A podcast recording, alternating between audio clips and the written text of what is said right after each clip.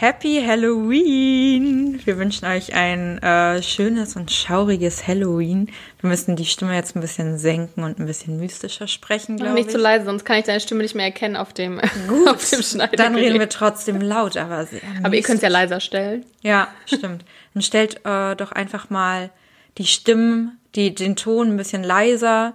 Stellt euch eine, eine Kerze auf, macht die vielleicht an macht die Jalousien runter oder die Rollläden, macht es auf, auf jeden Fall ein bisschen dunkel. Und vielleicht eine kleine Lichterkette an, damit ihr nicht so viel Angst bekommt. Damit es nicht zu dunkel ist. Ja, diese Folge ist etwas anders. Ähm, die ist ja außer oder in unserer Pause quasi ein kleines Schmunkerl und Top. Ja. Äh, deswegen wird diese Folge auch anders als unsere anderen Folgen. Was auch heißt, dass vielleicht nicht für jeden äh, was dabei ist, sage ich mal. Ja. Wir müssen das äh, vorab schon mal einordnen hier, ähm, dass ihr auf jeden Fall, wenn ihr ein zartes Gemüt habt oder seid, dann ist die Folge vielleicht nicht was für euch, auch wenn ihr unter 18 seid, ist die Folge nichts für euch. Ähm, also das ist natürlich ja. auch immer ein bisschen Ansichtssache, was man als gruselig und schlimm empfindet. Wir wollen, also ich will jetzt auch nicht zu hart pushen, weil nicht, dass die Leute denken, so, oh mein Gott, jetzt kommt was richtig krasses und dann ja. ist es halt nicht so krass. Aber also ich würde sagen, unter 16 solltet ihr auf jeden Fall die Folge nicht hören. Wenn ich da an. Zumindest bei Katis Fall anscheinend. Ja, also wir fangen gleich auch mit Felis Fall an. Und ich muss sagen, äh, ich habe den Fall, den ich rausgesucht habe und den ich nachher vorstelle, alleine in meinem Zimmer gelesen. Äh, hatte dazu gruselige Bilder und ich, also mir ging's nicht gut danach. also, was heißt, mir ging's nicht gut danach? Aber ich habe mich schon sehr gegruselt und hatte ein komisches Gefühl in der Magengrube. Äh, deswegen, ich pushe es jetzt, ich will es auch nicht zu hart pushen. Es ist jetzt auch nicht so, dass ihr danach nie wieder schlafen könnt. Es ist schon okay. Aber unter 16 kommt äh, übernächste Woche wieder. Genau. Oder wenn ihr halt trotzdem nicht so viel Angst habt, keine Ahnung, ist ja auch Halloween. Vielleicht ja. will man sich da auch so ein bisschen kitzeln. Genau. Oder ihr hört die halt vielleicht doch mit Rollläden hoch und. Und am Tag. Und am Tag. Genau. Und, und vor allem, vielleicht hört ihr erstmal bei Felix Fall rein und könnt Guck danach mal, wie Zweifel. schlimm das ist. Ich kann es auch gar nicht eintesten. Das ist auch immer ein bisschen subjektiv, je nachdem, wie man selber so. Also ich fand es jetzt zum Beispiel nicht so schlimm. Ähm, aber ich höre halt auch viel True Crime und gucke viel True Crime und deswegen war ich da eher nicht so abgestumpft, möchte ich sagen. Mhm ja, es ist halt, also wir, wir werden jetzt auch kein True Crime Podcast oder so, aber wir dachten uns an Halloween kann man das ja mal ganz gut einbauen. Und ja. äh, ich zum Beispiel, wie gesagt, höre auch sehr gerne True Crime und gucke ähm, irgendwelche Dokus auf Netflix oder was weiß ich. Ja. Ähm, bin da sehr interessiert. Es ist jetzt ja auch nicht, äh, jedenfalls mein Fall ist nicht ein kompletter True Crime Podcast, äh, äh, Fall. ähm, weiß man nicht genau, reden wir gleich nochmal genauer drüber. Äh, aber ja, hört einfach mal rein und äh, lasst euch gruseln würde ich sagen. Lasst euch gruseln. Ja, soll ich dann direkt anfangen oder? Ja, ich bin auf jeden Fall froh, dass es auch erst, wir haben es jetzt 20 vor 10 an, an Halloween natürlich. ähm, ja, aber deswegen, ich bin froh, dass es gleich noch sehr lange hell ist für die Ich bin sehr gespannt auf deinen Fall. Also, ob das so, ob, ich mich, halt ob mich das schockt oder nicht. Ja, ich habe sehr gepusht. Okay. nee, das wird schon. Ich kann sonst so tun, als ob mich das sehr gruselt. Nein, das kriegen wir hin. Das kriegen wir hin. Gut. Okay, soll ich einfach loslegen? Gerne. Äh, ja, okay. Also ich hatte mir auch erst überlegt, was ich mache. Und eigentlich wollte ich generell einen True Crime-Fall machen, weil ich finde das immer noch. Das wirkt noch mehr nach, wenn es wirklich passiert ist. Ja. Ähm, und zwar geht es um ein, ein Ski-Unglück in Russland beziehungsweise in der damaligen Sowjetunion. Mhm. Und ähm, ich fange einfach mal an zu erzählen. Du kannst ja gerne immer reingrätschen, wenn du irgendwie Fragen hast oder, oder deine, deine, deinen Gefühlen freien Lauf lassen willst. Keine ja. Ahnung. You know what I'm saying. Naja, also auf jeden Fall, es ist der 23. Januar 1959. Ich möchte kurz noch an dieser Stelle sagen, dass ich wahrscheinlich alle Namen und alle Orte komplett falsch aussprechen werde, okay. weil ich kein Russisch spreche. Ja. Und ich werde auch auf die Namen der einzelnen Beteiligten nicht so krass eingehen, weil es einfach zehn Leute sind und das würdet ihr euch eh nicht merken, wenn ich jetzt Szenen erzähle. So. Ich kann mir Namen gut merken. Ja, glaub mir diese Namen nicht. Ich werde, ich werde sie zwischendurch erwähnen, aber das sind halt russische Namen. Naja, auf jeden Fall ist es der 23. Januar 1959 in Sverdlovsk, dem heutigen Jekaterinburg in Russland, der damaligen Sowjetunion. Und zehn Mitglieder des Sportvereins des Polytechnischen Instituts Urals begeben sich anlässlich des 21. Parteitags der Kommunistischen Partei an diesem Tag auf eine Skitour. Die geplante Route soll durch das Gebirge des nördlichen Urals führen und insgesamt sollen 350 Kilometer auf Skiern zurückgelegt werden. Warte, die, du hast gerade, du bist gerade in den schnellen Verlauf gegangen. Die gehören zu einer Partei. Genau, das Okay. sind alles, äh, ja, das ist ja auch damals in der Sowjetunion alles ein Ja. bisschen krasser und äh, die haben halt auch deswegen anlässlich des Parteitags wollen die halt irgendwas Besonderes machen und weil die alle in Mhm, okay. diesem Sportverein sind, haben die halt diese Tour geplant. Okay. Und 350 Kilometer finde ich halt auch schon Hart, das lang. hab ich. Genau, also die soll durch das Gebirge führen und ähm, alle Teilnehmer, also die Gruppe besteht aus acht Männern und zwei Frauen. Fast alle sind noch Studenten und auch eigentlich alle recht sportlich. Der 23-jährige Igor Alexejewitsch Diadlov war der Anführer der Truppe, der ist ja ähm, auch Student, angehender Ingenieur und im, studiert im fünften Semester und zählt auch zu den besten Sportlern des Sportvereins und hatte bereits mehrere lange Touren mit verschiedenen Schwierigkeitsgraden absolviert. Und insgesamt wurden alle Teilnehmer der, der Truppe auch als pflichtbewusst, besonnen und vernünftig beschrieben. Also hatten auch alle schon irgendwie Erfahrung mit langen Wanderungen oder ähm, diesen Schneetouren und so. Also es waren eigentlich eine erfahrene Truppe, alle noch jung und sportlich. Ich glaube, der Älteste war irgendwie Anfang 30 oder Mitte 30. Und alle anderen eher so Mitte Aber der 30. 23-Jährige ist der Anführer. Genau. Okay. Genau. Ja, also als die zehn am 23. Januar dann in Sverdlovsk ankamen, nahmen sie dann erstmal den Zug und übernachteten vom 24. auf den 25. Januar in Iftel. Am nächsten Tag fuhren sie dann weiter per Anhalter zu einer Waldarbeitersiedlung, welche sie am darauffolgenden Tag verließen und dann auf Skiern weiterzogen. Vom 27. auf den 28. Januar schlugen sie dann ihr Lager in Severny auf. In der Nacht erkrankte dann Judin, also einer der Teilnehmer, aber so stark, dass er die Teilnehmer an der Wanderung abbrach und dann zurück zu der Waldarbeitersiedlung ging. Das war im Nachhinein das, was ihm dann auch sein Leben gerettet hat. Ah, okay. Und er erzählte auch im Nachhinein, dass es bis dahin überhaupt keine Auffälligkeiten gab, keine Probleme, keine Streitigkeiten in der Gruppe und ihm auch generell überhaupt nichts Verdächtiges aufgefallen wäre. Okay. Am, am wievielten Tag war das? Das war am 28. Also am 23. sind sie los und am 28. Okay. war das, genau. Die restlichen neu, neuen Teilnehmer setzten dann ihre Reise weiter fort. Geplant war, dass sie spätestens am 14. Februar in der Siedlung Vichai eintreffen. Und da hatten sie dann im Sportverein versprochen, sich dann per Telegramm zu melden und zu sagen, jo, wir sind jetzt angekommen, alles gut und so weiter. Ja, und jetzt wird es halt schwierig nachzuhalten, was genau in den folgenden Tagen passiert ist, weil es keine Zeugen mehr gibt. Aber es gibt ein paar Tagebuchaufzeichnungen, die das so ein bisschen nachhalten, was da passiert ist. Von einer der Teilnehmer. Genau. Am 31. Januar wanderte die Truppe dann entlang eines Flusses weiter ins Gebirge und eigentlich hatte Diadlo, also der Anführer, geplant, noch weiter über einen Bergpass zu gehen. Da mussten sie aber umkehren, weil äh, es so stark gewindet hat und haben ihr Nachtlager dann am Fuß des Berges aufgeschlagen. Und in seinem letzten Tagebucheintrag schreibt er dann, langsam entfernen wir uns von der Auspia, das ist dieser Fluss, ein sanfter Anstieg, die Fichten werden von einem schütteren Birkenwald abgelöst, dann die Waldgrenze, Haarschnee, kahle Gegend. Wir müssen ein Nachtlager suchen. Wir steigen südwärts ab ins Auspitscha-Tal. Das ist wohl die schneereichste Stelle. Erschöpft errichten wir das Nachtlager. Es gibt wenig Brennholz. Das Feuer machen wir auf Holzstämmen. Keiner hat Lust, eine Grube zu graben. Abendessen im Zelt. Hier ist es warm. Und dann am 1. Februar beginnt die Truppe erneut mit der 3,5 Kilometer langen Passüberquerung. Und nachdem sie gut die Hälfte hinter sich hatten, entschieden sie sich, ihr Zelt im nordöstlichen Hang des Berges aufzustellen. Es ist jetzt nicht ganz klar, warum sie den Rest des, äh, der eigentlich nur noch kurzen Strecke des Passes bis in das Loswartal nicht zurückgelegt haben, so wie sie es eigentlich auch geplant hatten. Weiß man nicht warum. Ähm, es gibt aber noch ein Foto von 17 Uhr von der Gruppe, was dann auch das letzte Foto ist, was es von den neuen Mitgliedern gibt. Ja, und dann am 14. Februar, also der Tag, an dem sie ja eigentlich ankommen sollten. Valentinstag. Ja. Äh, da machte sich aber auch erstmal keiner Sorgen, weil es eigentlich normal ist, dass bei solch langen Touren es mal zu Verspätungen kommen kann. Es gab auch die letzten Tage viel Schneefall und das verzögert sich dann ja alles immer ein bisschen. Deswegen hat sich auch erstmal keiner jetzt groß Sorgen gemacht. Und erst nachdem dann die Angehörigen eine Suchaktion gefordert haben, wurde am 20. Februar beschlossen, eine Rettungsmannschaft Boah, sechs auszusenden. Tage später erst. Ja, genau. Zunächst wurden sie auch nicht fündig, aber am 25. Februar wurden dann die Skispuren der Vermissten entdeckt, am 26. Februar dann das verlassene Zelt. Und erst am 27. Februar entdecken sie die ersten Leichen. Unter einem Baum neben den Überresten des Lagerfeuers entdeckten sie die Leichen von Doroschenko, Krivonitschenko und äh, Doroschenko lag halt auf dem Bauch. Das Und- wären jetzt zwei. Genau. Und Krivonitschenko lag auf dem Rücken mit dem Gesicht nach oben. Also fehlen noch sieben. Genau. Nach weiterer Suche entdecken sie dann die Leiche von Diadlo, etwa 400 Meter vom Lagerfeuer entfernt. Sein Körper war nur teilweise mit einer dünnen Schneeschicht bedeckt und lag auf dem Rücken. Ein paar Stunden später spürte dann ein Spürhund die Leiche von Komogorova auf, die unter einer 10 cm dicken Schneeschicht lag. Ihre Leiche befand sich zwischen dem Fundort von Djadlo und dem Zelt.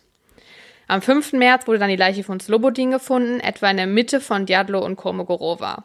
Er lag unter einer etwa 15 cm dicken Schneeschicht da, auf dem Bauch. Es ist da wichtig, in welcher Reihenfolge die liegen. Äh, das wird gleich nochmal erwähnt, Okay, äh, dass. Ähm, Weil das konnte ich mir jetzt nicht alles nee, genau, das ist auch nicht so wichtig. Also es ist einfach nur wichtig, dass quasi ein Teil der Gruppe jetzt da recht nah beieinander in der Nähe vom Lagerfeuer Richtung Zelt lagen.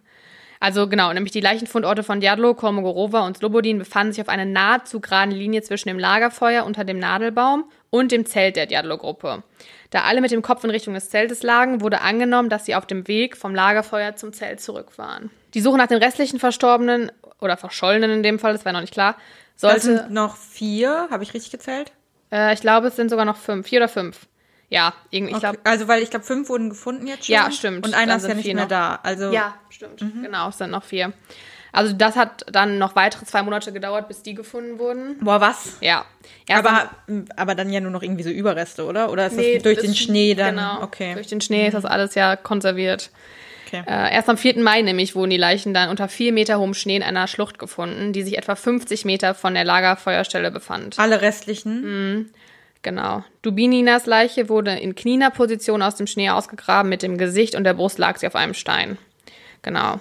Das hört sich ja schon irgendwie an, als wäre wär sie da drauf geschlagen. Ja, es ist alles ein bisschen suspekt, vor allem auch, weil die ja auch getrennt sind. Also die eine Gruppe ist recht beisammen und die, also die, also die zwei Gruppen geteilt eigentlich. Die eine Gruppe ist ja in dieser Schlucht und die andere Gruppe da am Lagerfeuer in der Nähe Ja, des Zeltes genau. noch.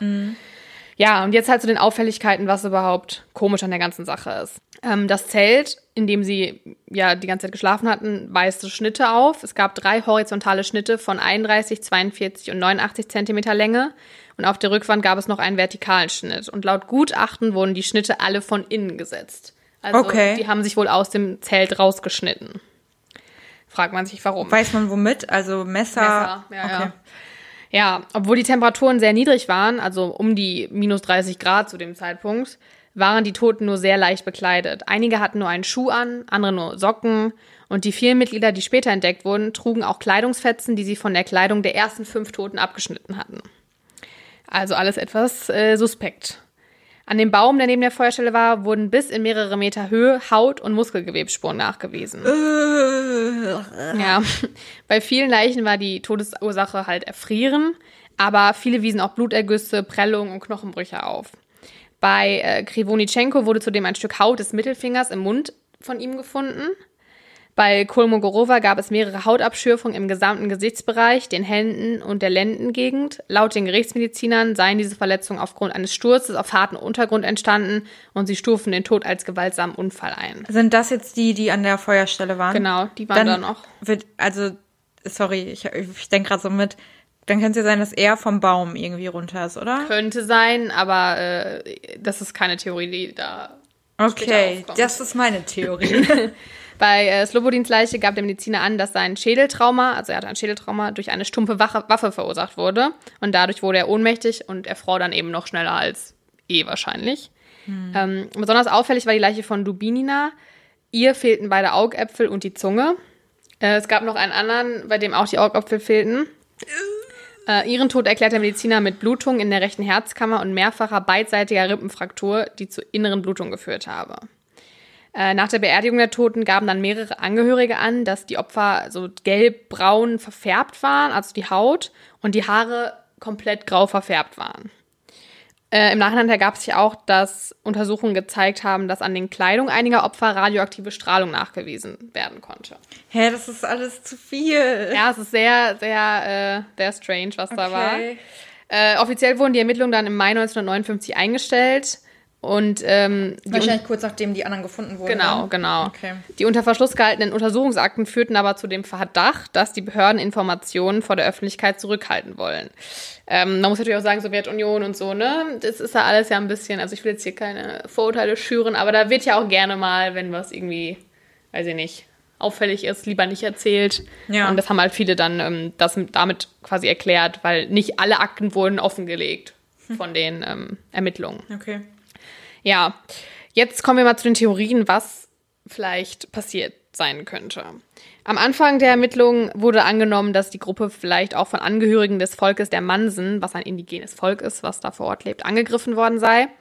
Die Wanderer hatten ihre Zelte nur weniger von einem, äh, wenige Meter von einem mansischen Pfad aufgestellt.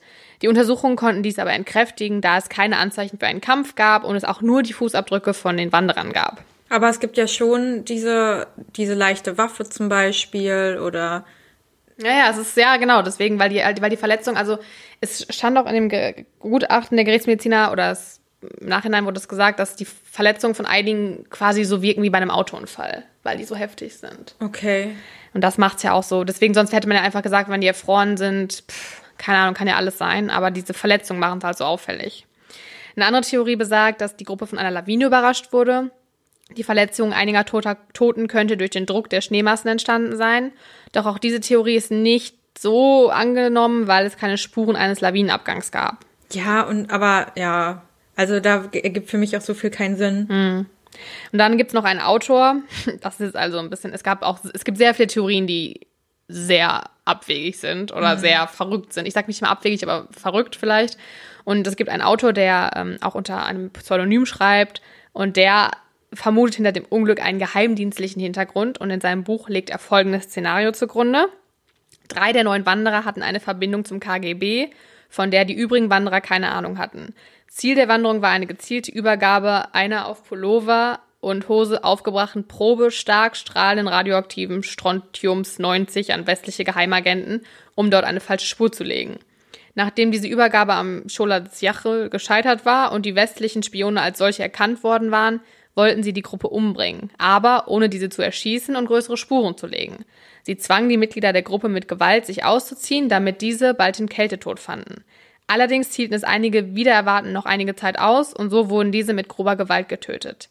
Der KGB wollte bei dem Fall vor allem wissen, ob die Übergabe geklappt habe. Danach wurden die Akten geschlossen. Drei hohe KGB-Offiziere wurden im folgenden Jahr degradiert. Möglicherweise waren es diejenigen, die für diese gescheiterte Operation verantwortlich waren. Also das ist die ah, Theorie. Ja. Ja.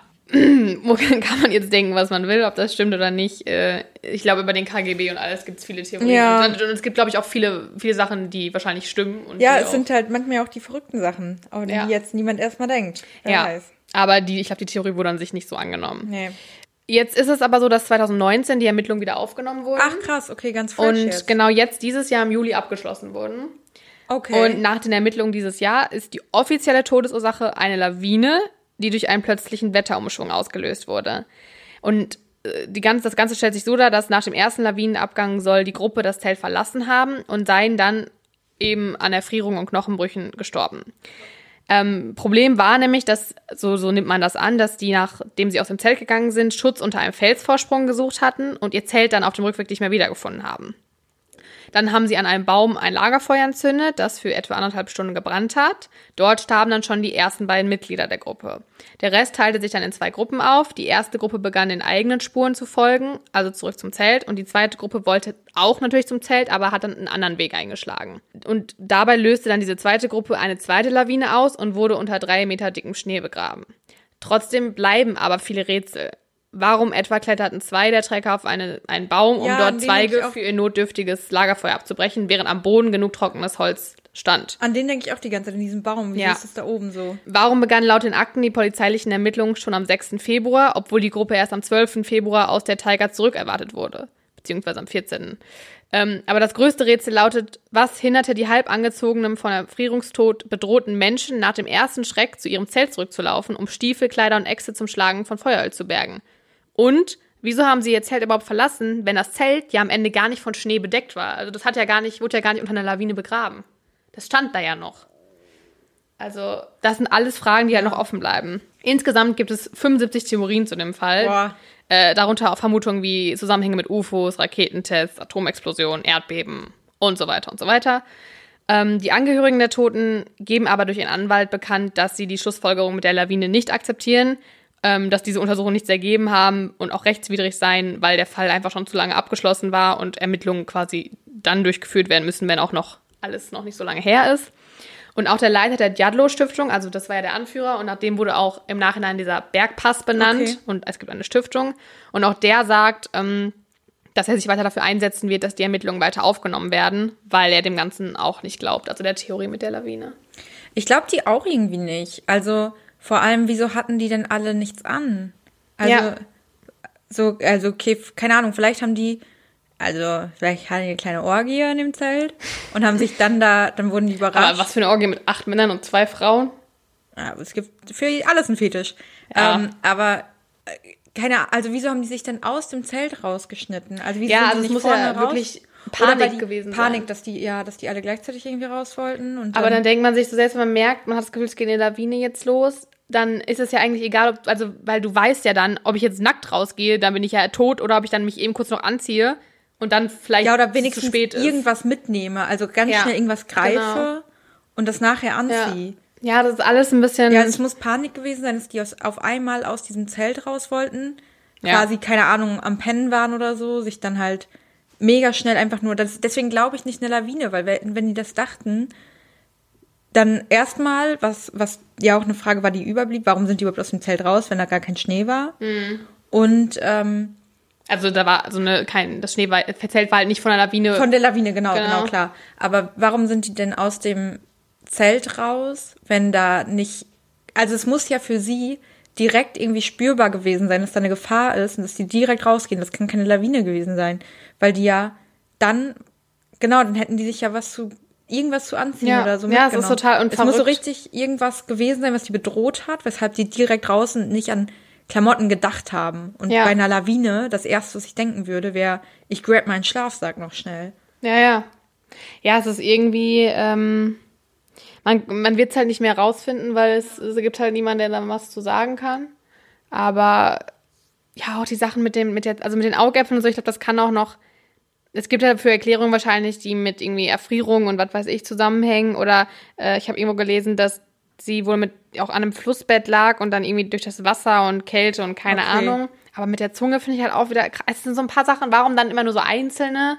Ja, und äh, okay, mit dem, mit der Lawine, wenn die da vielleicht irgendwie gedacht haben, oder zwei Leute, dass die, wenn die den Baum hochklettern, dass da vielleicht die Lawine nicht hinkommt, erstmal so eine Panik heraus, weiß ich nicht. Naja, die nehmen ja eher an, dass die da hochgeklettert sind, um Brennholz zu genau, holen. genau, ich weiß, aber vielleicht Ja. ist es halt nicht Brennholz, wenn auf dem Boden was liegt, sondern eher die Flucht nach oben. Aber warum dann uns? Ich Ja. glaube halt eher, dass irgendwas die direkt bedroht hat und die dann aus dem Zelt schnell raus mussten, was nichts mit Kälte zu tun hatte Mhm. und teilweise Leute auf den Baum geklettert sind. Aber was denn mit einem Tier zum Beispiel? Naja, die hatten ja keine Bisswunden oder so. Nee, nee, vielleicht haben die sich ja auch irgendwie. Vielleicht. Das glaube ich nicht. Ach, keine Ahnung. Also, weil die waren zu neunt. Also, ich meine, da hätten sie, glaube ich, schon wahrscheinlich verteidigen können. ja, gegen so einen Bär. Aber dann bleibst du ja auch, dann wäre ja auch irgendwelche Spuren am Zelt. Wahrscheinlich, weil warum willst du aus dem Zelt, wenn das Tier ja draußen ist? So, das ist ja dumm dann. Außer das Tier kommt ins Zelt rein. Ja, stimmt. Oder. Ja, oder.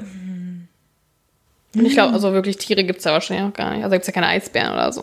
Nee, Eisbären sowieso nicht, aber Braunbären oder so? Schwarzbären? Weiß ich nicht. Ja, das war zumindest, das war keine Theorie, die ich gefunden habe. Wie gesagt, das mit den UFOs hat sich auch noch lange gehalten, weil irgendwie dann auch noch Berichte gab, wo irgendwie eine schwebende Kugel von mehreren Leuten gesehen wurde und Na klar. also da, da, da gibt's Theorien, die sind ähm, unglaublich vielseitig und ja, es wird wahrscheinlich nie geklärt werden, was genau passiert ist mit diesen äh, neuen Leuten.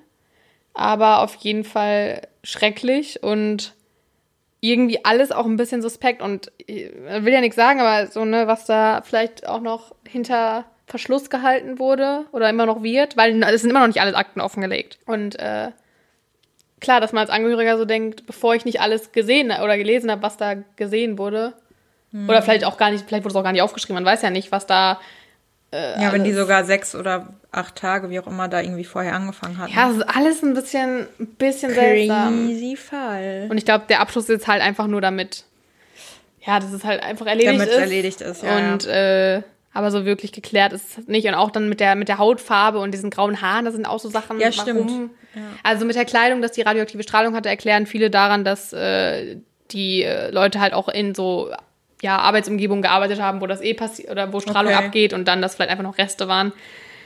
Aber ja, ist alles ein bisschen komisch. Fand ich auf jeden Fall äh, ein bisschen spooky. Hey, crazy. Ich habe, also was heißt, ich habe genau nach solchen Fällen gesucht, aber ich habe ja auch so ein bisschen und ich habe, ich wusste nicht, ich bin scheinbar schlecht in Recherche für True Crime, aber vielleicht habe ich die falschen äh, Schlagwörter eingegeben. Vielleicht. Ja, nee, äh, ja, das wäre dann mein Fall. Ich würde gerne mal, huch, oh Gott, äh, ich würde gerne mal wissen, was vielleicht, wenn ihr die Folge hört, was ihr meint, was Ja. da, was eure Theorie ist, was passiert sein könnte. Ja, schreibt uns gerne. Vielleicht kennt ihr euch auch mehr aus mit so Schnee und Ski und was weiß ich. Aber Wir ich sind finde ja auch, die beiden super Skihasen. find auch mutig, dass man da so lange, also ich denke mir immer so, warum macht man das so? Na, find ich, kann ich schon verstehen. Also ich habe, ich hätte auch Bock auf mal so Extremwanderungen und so. oh Gott, nee. Also fände ich schon geil irgendwie, aber nicht in so, also was heißt Extremwanderung? Auch sowas, wo, wo man halt andere Leute auch mal trifft, ne? Jetzt nicht irgendwas, wo ich jetzt 350 Kilometer allein durch den Schnee Ski fahre, sondern schon dann irgendwie, okay, ich äh, sehe mal Leute zwischendurch und wandere ein paar Vulkane hoch oder so. Da hätte ich Bock drauf. Nee. ja, jetzt bin ich sehr gespannt, was du erzählst. Ja. Mein Fall ist nicht unbedingt so wie deiner. Also es ist kein True Crime Fall in dem Sinne. Es ist eher eine, eine Legende. Ähm, es wird schon gesagt, dass dieser Fall wirklich stattgefunden hat. Ähm, aber auch da sind halt, also die Aufzeichnungen dazu und so, man weiß es halt nicht genau. Können aber gerne mal darüber spekulieren nachher, ob es wohl stattgefunden haben könnte. Mein Fall spielt sich auch in Russland ab, in der ehemaligen Sowjetunion. Ich weiß nicht, ob du schon mal von so menschlichen Experimenten gehört hast. Meinst du jetzt psychisch Die- oder körperlich? Ah, körperlich an dieser Stelle und vielleicht auch psychisch gehört beides zusammen. Ja, mit Sicherheit. Ich meine, früher Ja. war das ja gang und gäbe. Richtig. Ähm, und zwar geht es, handelt es sich hier, handelt es sich hier um ein russisches Schlafexperiment. Ähm, bei der Recherche habe ich gemerkt, vielleicht kennt den Fall sogar der eine oder andere von euch. Der ist nämlich gar nicht so mega ähm, Unbekannt. unbekannt. Aber ja, also vielleicht, wenn ihr euch in, der, in den Sphären rumspielt, wo ich mich dann aufgehalten habe. Und das war nicht cool. Geht nicht auf diese Seiten. Ich habe, ich kriege jetzt wahrscheinlich bei Instagram oder so mal so Werbung für irgendwelche ähm, Horrorfilme Ach Quatsch. oder so. Egal. Okay. Also. So, es geht bei mir in meinem Fall um ein, äh, wie gesagt, russisches Schlafexperiment, das russische Wissenschaftler in den 1940er Jahren abgehalten haben. Und zwar erstmal so das Grundsätzliche vielleicht. Es ging darum, dass die fünf Menschen gefangen gehalten haben. Das waren ja Leute, die einfach gegen die Sowjetunion, also Sowjetunion gefangen, äh, ge, Alter, im Krieg gekämpft haben. Also Kriegsgefangene. Und es ging bei diesem Experiment darum, dass sie in einem Raum gehalten wurden, wo ein Gas eingeführt wurde, das auf Wachmachern basierte. Okay. Genau, den, also die trotzdem wurde Sauerstoff eingefügt und die haben die, den, die Sauerstoffzugabe und Entnahme und so haben die halt alles kontrolliert, weil die nicht wollten, dass die Menschen sterben. Es ging darum, die für 30 Tage wach zu halten. Wie gesagt, es war ein Experiment, was dann passiert. Genau, deswegen haben, haben die die halt eben erstmal da reingesperrt. Das war so die, das grobe Setting. Zu der Zeit gab es halt noch keine Überwachungskameras, deswegen haben die Mikrofone aufgestellt und so fünf Zoll dicke Luken als Fenster. Okay. Ich wollte noch nachschauen, wie dick fünf Zoll sind, habe ich nicht mehr gemacht. Egal. genau, also in dieser Kammer gab es auch nur Liegen, aber ohne Bettwäsche. Es gab fließendes Wasser, eine Toilette, es gab Bücher ähm, und es gab genug getrocknete Nahrung, die für einen Monat reichen sollte für diese fünf Testpersonen. Okay. In der Mitte war noch so ein Abfluss äh, vom Raum, der wird später nochmal wichtig. Äh, genau, diese Testsubjekte waren eben politische Gefangene. Die haben sich auch erstmal gar nicht groß dagegen gewehrt. Also erstmal konnten die sowieso ja nichts machen. Und denen wurde auch versprochen, dass wenn sie 30 Tage nicht geschlafen haben, dürfen sie wieder raus und dürfen nach Hause. Okay. Was ja für so politische Gefangene in der Sowjetunion Ja, ja. ist ja Gold. eigentlich nicht möglich. ähm, genau, und die Wissenschaftler haben dann eben die Aktivitäten und die Gespräche, was sie geführt haben, überwacht durch diese Luke und durch die Mikrofone. So viel zum Setting. So, die ersten fünf Tage, da lief alles gut. Den Subjekten ging es einigermaßen gut, die haben sich nicht wirklich beschwert. Es fiel aber auf, dass schon ähm, in den ersten Tagen die, ja, die Kriegsgefangenen einfach immer mehr über traumatische Erlebnisse in ihrer Vergangenheit geredet haben. Und dass äh, nach dem vierten Tag der Ton der Gespräche einfach auch ein bisschen dunkler, ein bisschen rauer wurde. finde ich, das stand nicht zu. Ich finde es persönlich nicht besonders, also nicht mega krass, weil die das natürlich auch politische Gefangene sind. Die haben viel erlebt, äh, wahrscheinlich auch mega viele traumatische Erlebnisse. Deswegen da erstmal gar nicht so schlimm. Ähm, nach fünf Tagen dann allerdings fing die Testperson an, sich über die Geschehnisse und die Situation im Allgemeinen zu beschweren. Und es ging sogar so weit, dass die wirklich Paranoia hatten mhm. und dass die irgendwann dann sogar aufgehört haben, miteinander zu sprechen und fingen so langsam an, äh, in die Mikrofone oder an die Fenster zu flüstern. Also die reden, creepy. Ich sag ja, und damit fängt es jetzt erst an. ähm, also die, die hörten halt einfach, also die redeten nicht mehr miteinander, sondern flüsterten dann eben.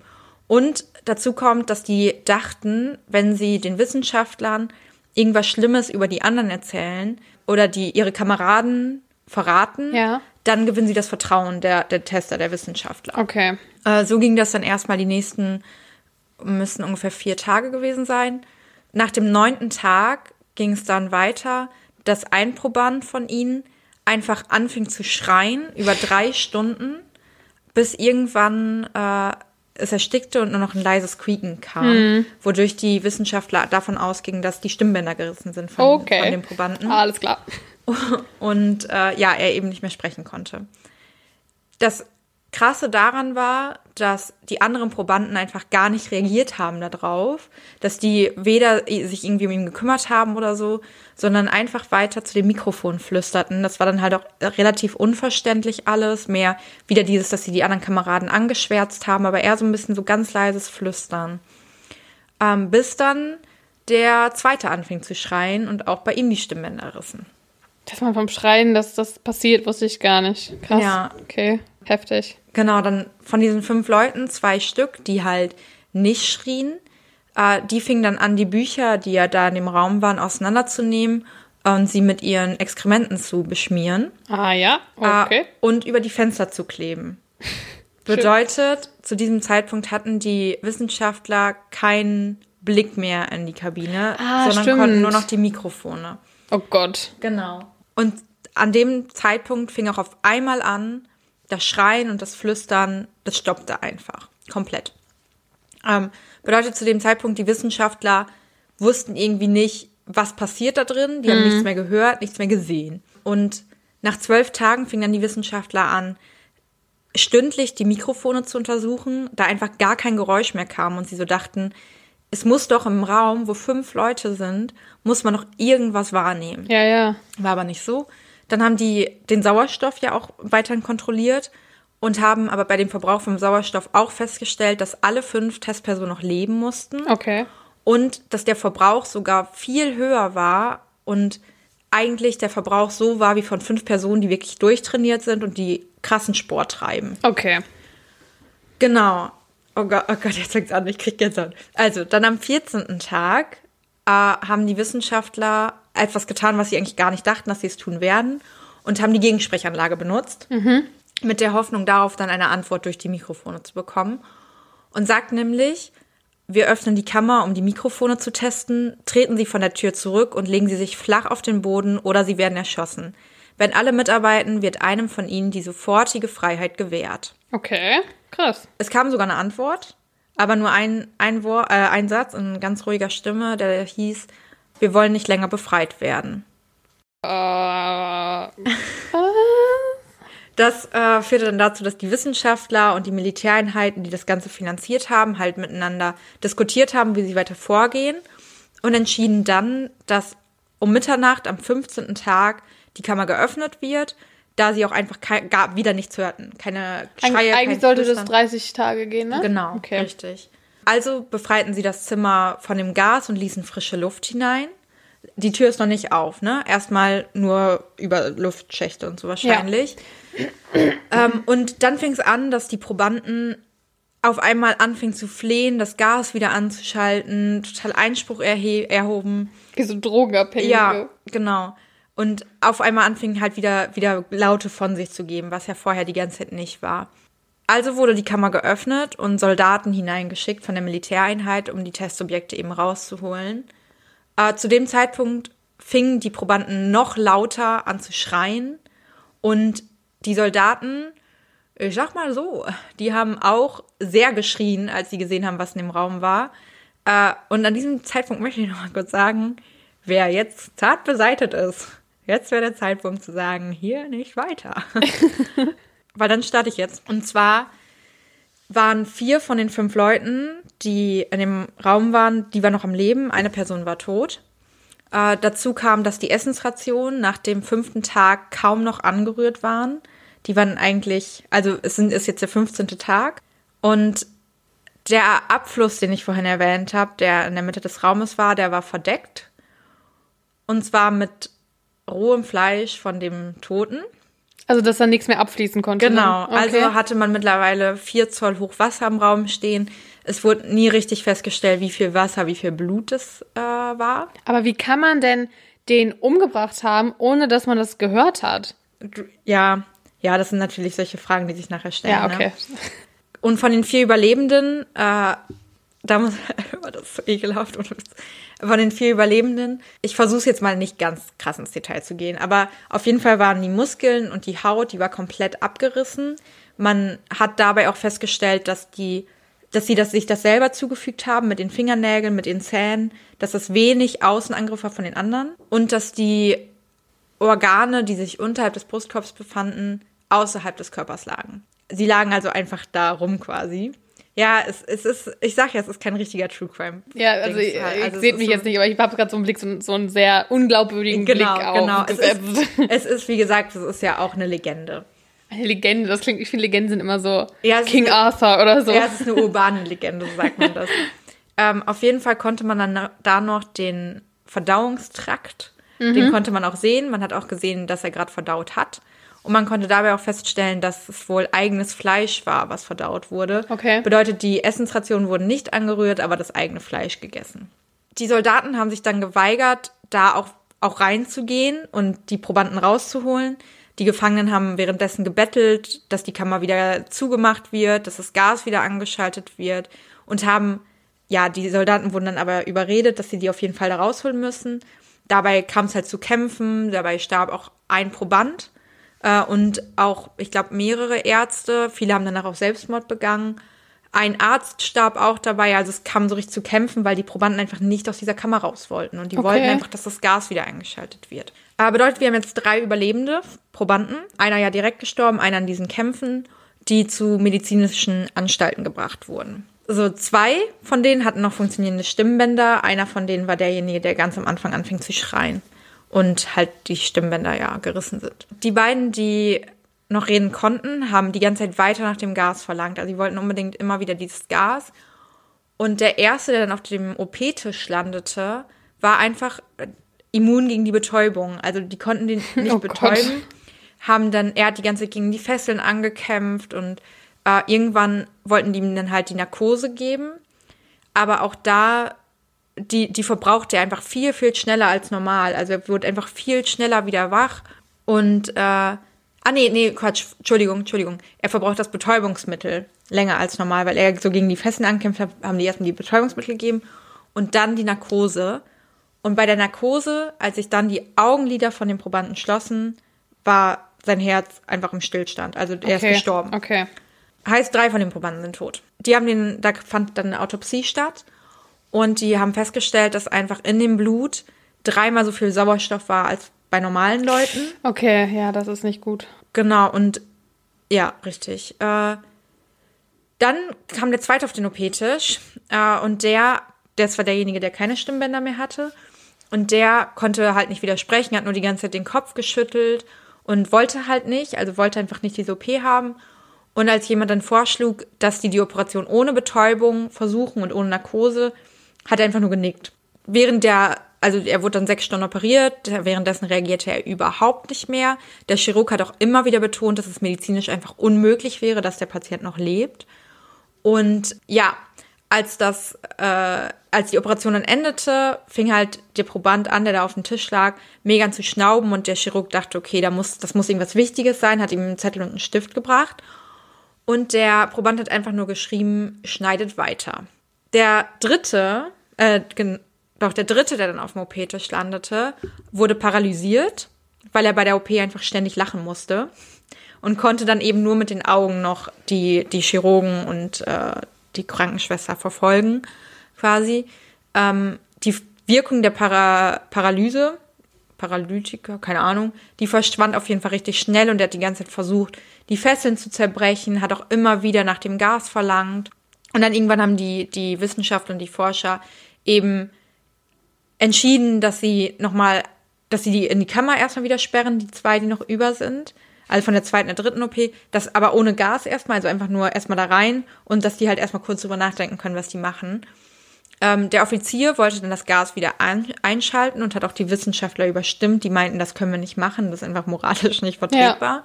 Genau, also wurden die Testsubjekte dann, weil der Offizier das aber überstimmt hatte, wurden an ein EEG angeschlossen, mit Fesseln komplett gepolstert und sollten wieder in die Kamera, äh, Kamera, in die Kammer gebracht werden, mit dem Gas auch. Die Patienten haben sich dann zu dem Zeitpunkt, als sie gemerkt haben, dass das Gas wieder eingeschaltet werden soll, nicht mehr gewehrt und haben sich einfach gefreut, dass die wieder reinkommen, versuchten aber, ich meine, die waren seit 15 Tagen wach, jetzt auch die OPs sind ja auch einige Stunden gewesen. Ja, klar. Die haben einfach nur dagegen angekämpft, nicht einzuschlafen. Die wollten auf gar, gar, gar keinen Fall einschlafen. Einer von denen hat zum Beispiel dann auch die ganze Zeit gelaut und äh, gelaut, gesummt. Und ein anderer hat dann die ganze Zeit die Beine gegen die Lederbänder geschlagen, immer wieder, einfach um sich abzulenken, okay. um irgendwie wach zu bleiben, dass er sich auf was anderes konzentrierte. Derjenige, der zweite, wurde dann auch als erstes an das EEG angeschlossen. Ähm, und die Wissenschaftler haben die Gehirnwellen beobachtet, ja. haben dann festgestellt, dass es irgendwie komisch ist, also dass eigentlich die meiste Zeit eine normale Gehirnwelle stattfindet und dann aber teilweise, ohne dass es irgendeinen bestimmten Grund gab, mega flach, als hätte der immer wieder ein Hirntod, dann wieder normal, dann wieder ein Hirntod und normal. Und ganz cool, und also zu, zu einem Zeitpunkt fing dann der Proband an, oder was heißt fing an, hat auf einmal die Augen geschlossen, ist nach vorne gekippt, weil er eingeschlafen ist. Ja. Also du hast in den Gehirnwellen gesehen, okay, er ist im tiefen Schlaf und dann wurde sein Herzschlag immer flacher, immer flacher, bis es aufhörte zu schlagen. Also er war auch tot, weil er eingeschlafen ist. Ach, okay. Genau. Dann gab der Kommandant, es gab ja noch ein Testsubjekt jetzt, gab der Kommandant den Befehl, äh, das letzte, den letzten Probanden in die Kammer zu bringen und drei Forscher auch dazu, dass die das mit beobachten konnten. Daraufhin nahm dann einer der Forscher eine Pistole, woher auch immer die hat, äh, und schoss dem Kommandanten zwischen die Augen, weil er auf gar keinen Fall mit den Testsubjekten in einen Raum wollte. Okay. Und auch nicht mit dem Gas natürlich. Ähm, und zielte dann mit der Pistole auf das letzte Testsubjekt, das noch über war. Ähm, und meinte, ich werde nicht hier drin mit diesem Ding eingesperrt werden, nicht mit dir. Was bist du? Ich muss es wissen. Das Subjekt fing dann an zu lächeln und meinte, hast du es so schnell vergessen? Wir sind ihr. Wir sind der Wahnsinn, der in allen von euch schlummert, verlangt danach, jeden Moment eures animalischen Verstandes freigelassen zu werden. Wir sind das, was ihr jede Nacht in euren Betten versteckt. Wir sind das, was ihr zur Stille betäubt und paralysiert, wenn ihr zum nächtlichen Himmel geht, den wir nicht betreten können. Der Forscher hielt dann ganz kurz inne, hat mit der Pistole auf das Herz gezielt und geschossen. Das EEG stagnierte dann und äh, das Objekt brachte noch ganz schwach hervor, so nahezu frei. Also, ähm, das ist die urbane Legende. Dazu. I am confused. Ja, also das ist halt, das ist, wie gesagt, das ist eine urbane Legende. Es geht im Endeffekt ja um dieses Schlafexperiment. Fünf Leute kriegen, kommen in eine Kammer, werden mit Gas, basierend auf Wachmacher, versucht wach zu halten. Dadurch sterben die im Endeffekt daran, dass die einschlafen und werden komplett verrückt. Also, um es mega runterzubrechen, die werden einfach übelst verrückt. Die essen nichts mehr. Die fangen an, sich selbst weh zu tun, fangen an, ihr eigenes Fleisch zu essen und so weiter. Aber gibt es denn da Beweise für? Also, dass irgendwas wahr ist oder ist es komplett erfunden? Es gibt da schon, für diese Schlafexperimente und so gibt es an sich schon ein paar Hinweise, dass die auch wirklich stattgefunden haben, dass eben auch verschiedene menschliche Experimente stattgefunden haben. Ich sag mal so, diese Geschichte ist am Ende natürlich ganz am Ende, ich habe es extra noch mit vorgelesen, weil es einfach dazugehört. Ähm, aber also die, ich habe diese Texte vorgelesen, was die halt sagen. Dass das so nicht stattgefunden hat, ist wahrscheinlich klar. Dass jetzt nicht jemand, es war ja keiner mehr über, dass Richtiger da nicht jemand dann daneben steht und ja, es ist ja Halloween, dass dann nicht jemand neben steht und äh, Protokoll führt, wie dann jemand sagt, hast du es so schnell vergessen, wir sind ihr, wir sind der Wahnsinn, bla bla bla. Aber ich kann mir schon vorstellen, dass es solche Experimente und auch solche Ja. Schlafexperimente angefangenen gab und dass da halt schon äh, Leute verrückt werden, wenn die 15 Tage nicht schlafen, vielleicht sogar ähm, ja wirklich auch wieder ja flehen in diese Kammer zu kommen, weil die einfach Angst davor haben, was jetzt passiert, wenn die einschlafen oder dass das ja irgendwie auf eine Art eine Droge ist, vielleicht auch dieses Gas. Ich glaube auch eher das, genau. Genau. Das sind einfach Junkies quasi ja, genau, geworden. genau. Und deswegen könnte ich mir sehr gut vorstellen, dass dieses Experiment wirklich stattgefunden hat. Ja, also ich meine, was an Experimenten früher genau. mit Menschen gemacht wurde. Ich meine, da ist ja, äh, das sind ja auch diese Experimente, die ja super bekannt sind mit dem, wo man, wie weit geht ein Mensch quasi oder wie, wie viel Schmerz fügt ein Mensch jemand anderem zu, wenn ihm Genau. das gesagt wird, so nach dem Richtig. Motto. Ne? Hier mit den, mit den ähm, Elektroschocks und Genau. so. Ne? Ja, und das ist ja, also das wurde ja alles gemacht. Wir wissen, wie, wozu Menschen fähig waren. Ähm, das, Ja. Deswegen, also ich kann mir sehr, sehr gut vorstellen, dass sowas in der Art irgendwie stattgefunden hat, so ein Experiment, dass Leute dann einfach quasi unter Drogen gesetzt wurden, deswegen Ja. einfach Junkies wurden, auch verrückt geworden sind. Ich meine, wahrscheinlich dieses Gas hin oder her, wenn du fünf Tage in einer kleinen, äh, 15 Tage in einer kleinen Kammer mit fünf Leuten, ohne wirklich ja irgendwie was zu tun, Tageslicht. ohne irgendwas, dass du dann verrückt ja, ja, wirst. natürlich. Und ob jetzt da die Organe außerhalb des Körpers sagen, wage ich zu bezweifeln. Ich auch. Ähm, aber dass die vielleicht sich selbst die Haut aufgekratzt haben. Ja, ja, auch, weil sie vielleicht ja auch wach bleiben wollten, wie das am Ende ja auch war. Ja. Und wenn du dir Schmerzen zufügst, dann schläfst du ja nicht ein. Ja, das ist aber auch der Wachmacher an dem Gas, ne? Also ja, ja, konnten- also, aber, ja, was ist ja. Also ich glaube einfach, die wurden vielleicht wirklich verrückt. So. Ähm, und das Mhm. Da nachher wurde immer mehr hinzugedichtet, so. Und das was. dann vielleicht wirklich auch die, die irgendwann dann rausholen wollten. Das mit den Exkrementen kann ich mir super gut vorstellen. Dass Ja, die auch anfangen klar. zu schreien und so. Ich glaube, dieser erste Teil kann so stattgefunden Ja. haben, dass natürlich das dann irgendwie ein bisschen ausgeschmückt wird, wenn die diese Kammer öffnen. Ja. Das äh, würde ich mal so unterschreiben, dass da vielleicht noch 2% von wahr sind. Dass dann aber wirklich vielleicht die Soldaten erstmal mega erschrocken waren, dass dann auch wirklich so ein Kampf stattgefunden hat, dass die nicht richtig wussten, was die mit dem machen sollten, dass die vielleicht wirklich auf dem OP-Tisch waren, dass vielleicht die auch echt mehr Sauerstoff im Körper hatten, kann ja sein. Ja, ja, das kann schon sein. Genau. Und dass es auf jeden Fall gefährlich ist. Ja. Und dass dann am Ende irgendwie alle Probanden irgendwie gestorben sind, weil die auch nicht wussten, was die mit dem machen sollten, die dann einfach erschossen haben.